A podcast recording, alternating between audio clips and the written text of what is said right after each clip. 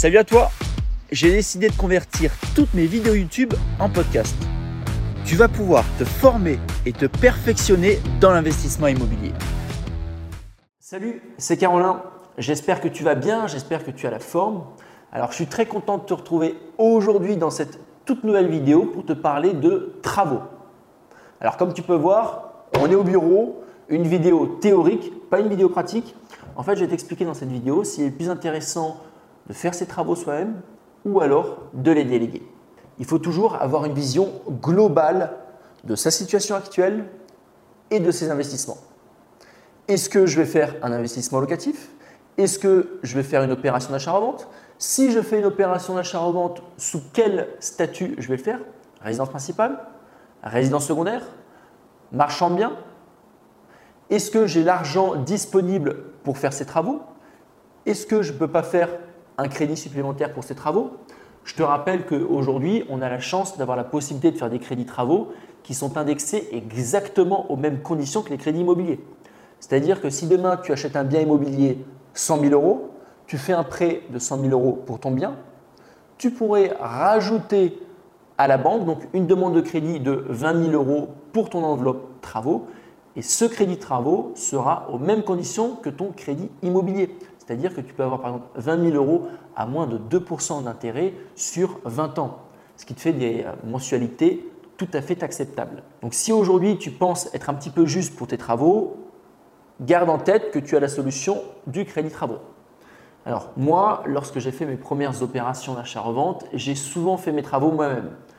Ça n'a pas forcément été la meilleure option. Premièrement, pour une question de ce que j'appelle le coût d'opportunité. C'est le temps que tu vas passer à faire une tâche, tu pourrais peut-être passer ce temps à en faire une autre qui serait plus rentable. Je te prends mon exemple. Moi, j'avais acheté un studio que j'ai transformé en deux pièces. J'ai voulu faire un maximum de travaux moi-même. J'ai perdu du temps. Dans, je dirais, 50% des cas, bah, ce que je faisais, ce n'était pas forcément super. Donc, je devais refaire passer un artisan derrière. Au final, je n'ai pas énormément économisé sur ma rénovation. Et si je compte le temps que j'ai passé dessus, alors que j'aurais pu utiliser ce temps à faire autre chose, autre chose de plus rentable, honnêtement, j'aurais plutôt dû faire autre chose. Alors, dans ma situation à l'époque, moi, comme je voulais vraiment euh, devenir marchand de biens et faire énormément d'investissements immobiliers, j'ai voulu aussi faire un maximum de travaux moi-même pour apprendre. Mais aujourd'hui, avec toutes les vidéos que tu as sur Internet, moi dans ma formation, par exemple, je propose un gros module travaux où je t'explique tout de A à Z. Ça suffit. Si tu veux euh, suivre tes travaux, tu peux les suivre de loin, tu peux poser des questions à l'artisan, mais tu n'es pas obligé de mettre la main à la pâte pour apprendre. Deuxième chose, donc après ce qu'on vient de voir, le coût d'opportunité, c'est les différentes stratégies. Alors, on va commencer par la stratégie de l'achat-revente. Si tu achètes aujourd'hui un bien en résidence principale, que tu le rénoves toi-même et que tu le revends en dégageant une plus-value, tu ne seras pas imposé sur la plus-value. En résidence principale, tu achètes un bien 100, tu dépenses par exemple 20 000 euros de travaux, tu revends 200, sur ces 80 000 euros, tu ne paieras pas d'impôt sur ta plus-value. C'est-à-dire que là, tu pourrais te permettre de faire tes travaux. Dans tous les cas, tu ne perdras pas d'argent par rapport à l'imposition quant à tes travaux. Je vais te prendre l'exemple de la résidence secondaire, où c'est totalement différent. Tu achètes ce bien 100. Tu fais tes travaux toi-même, tu dépenses 20 euh, 000 euros tout de même dans les matériaux, même si tu fais les travaux toi-même, il faut quand même acheter bah, le BA13, il faut que tu aies acheté du carrelage, il faut que tu aies acheté des gaines, il faut que tu aies acheté des spots. Donc tout l'argent que tu vas dépenser pour ces matériaux va sortir de ton compte.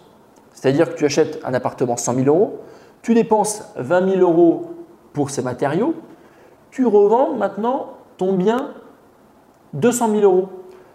Tu fais donc un bénéfice de 80 000 euros. Oui, mais l'État ne prendra pas en compte les matériaux que tu auras achetés toi-même dans le calcul de la plus-value et va dire vous avez acheté 100, vous avez revendu 200. Peu importe que vous ayez acheté des matériaux, vous les avez achetés vous-même, ça ne rentre pas en compte dans le calcul de la plus-value. Vous devez donc payer l'imposition sur la résidence secondaire qui est de 36,2 sur les 100 000 euros de plus-value. C'est-à-dire qu'en fait, tu vas payer de l'imposition sur un bénéfice que tu n'auras même pas fait réellement. Donc dans ce cas-là, je te conseille de faire faire les travaux à 100% par des artisans et même de faire acheter les matériaux par tes artisans. Puisque cette fois-ci, si tu présentes une facture travaux, celle-ci pourra être déductible de ton bénéfice imposable. Alors maintenant, si tu souhaites faire une opération d'achat-revente en marchand de biens, encore une fois, je te conseille de faire faire les travaux. Pourquoi? Puisque tes travaux seront déductibles de ton bénéfice imposable. Alors cette fois-ci, par contre, à l'inverse de la résidence secondaire, si toi-même tu achètes tes matériaux, ces matériaux seront considérés comme des frais et ils seront déductibles de ton bénéfice imposable. Par contre, en marchand de biens, tu dois garantir tes travaux. C'est-à-dire que si tu veux faire tes travaux par un professionnel, tu auras la facture avec la garantie décennale. Au moindre souci, si ton acquéreur veut se retourner contre toi, toi tu as une facture, tu as fait faire les travaux par un professionnel, tu peux utiliser son assurance pour régler le litige. Si tu as toi-même fait les travaux, tu devras les refaire faire toi-même ou cette fois-ci appeler un artisan et donc repayer une fois. Donc je te récapitule. Pour l'achat-revente, je dirais que la seule option dans laquelle tu pourrais faire tes travaux toi-même, c'est pour une résidence principale. Résidence secondaire, marchand de biens, délègue à 100% tes travaux. Voyons maintenant pour l'investissement locatif. Est-ce qu'il est plus intéressant de faire les travaux soi-même ou est-ce qu'il est plus intéressant de les faire faire? Encore une fois, moi je conseille de les faire faire. Première raison, en cas de problème, en cas de litige, si un locataire se plaint d'une malfaçon, tu as ta facture travaux, tu as les garanties décennales des artisans, tu as simplement à appeler l'artisan, il reviendra faire le travail, tu n'auras pas de déplacé, tu n'auras rien à payer. Si c'est toi qui as fait les travaux, s'il y a un problème, tu vas devoir soit faire appel à un artisan, soit y aller toi. Ça te coûtera du temps et de l'argent. La deuxième raison pour laquelle il est préférable de déléguer ces travaux lorsque tu fais un investissement locatif, c'est pour l'imposition. Je te donne un exemple. Demain, tes revenus locatifs te permettent de faire un bénéfice de 1000 euros par an. Sur ces 1000 euros, tu vas être imposé suivant ta tranche marginale d'imposition, suivant ta TMI. Imaginons que tu sois dans une TMI à 30%, tu paieras donc 30% de ces 1000 euros. Il te restera donc 700 euros. Ça, c'est dans le cas où tu as fait les travaux toi-même. Si maintenant tu as fait faire les travaux par une entreprise, on va dire que sur ces 1000 euros de bénéfices imposables, eh bien, on va enlever tes travaux. Imaginons que tu as dépensé, je prends un chiffre rond comme ça c'est simple, 300 euros.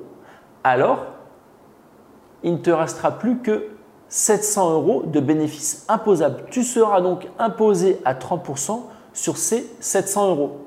Tu paieras donc 210 euros d'imposition. Qu'est-ce que ça veut dire? Ça veut dire qu'en fait, lorsque ton artisan va te présenter un devis et que tu souhaites faire un investissement locatif, eh bien tu pourrais enlever 30% de ce devis puisque ces 30% correspondent à l'imposition que tu vas économiser par la suite lors de tes revenus locatifs. Donc pour un investissement locatif, honnêtement, moi je te conseille plutôt de déléguer tes travaux, sachant que par rapport au prix qu'on va te proposer, eh bien tu pourras enlever l'imposition qui te sera imputée. Pour résumer, je dirais que le seul cas où il est intéressant de faire les travaux soi-même, c'est si tu souhaites faire une opération d'achat-revente en résidence principale. Dans tous les autres cas, honnêtement, délègue tes travaux. Si tu souhaites apprendre, forme-toi, suis le chantier, pose des questions aux artisans, mais laisse-les faire le travail et toi, utilise ce temps à faire d'autres choses de plus rentables. Tiens d'ailleurs, si la rénovation t'intéresse, je te ferai beaucoup de vidéos de suivi de chantier, c'est-à-dire que je t'amènerai euh, sur mes chantiers, je te montrerai l'électricité, la plomberie, euh, la maçonnerie, bref, j'essaierai de t'apporter un maximum de connaissances puisque bien évidemment, ok, il faut déléguer ses travaux, mais avoir des connaissances, ça te permettra de les déléguer correctement et surtout d'avoir des bons résultats et des résultats au bon prix. Si tu souhaites en savoir davantage sur l'immobilier et sur les travaux, je t'ai préparé une série de 5 vidéos totalement gratuites.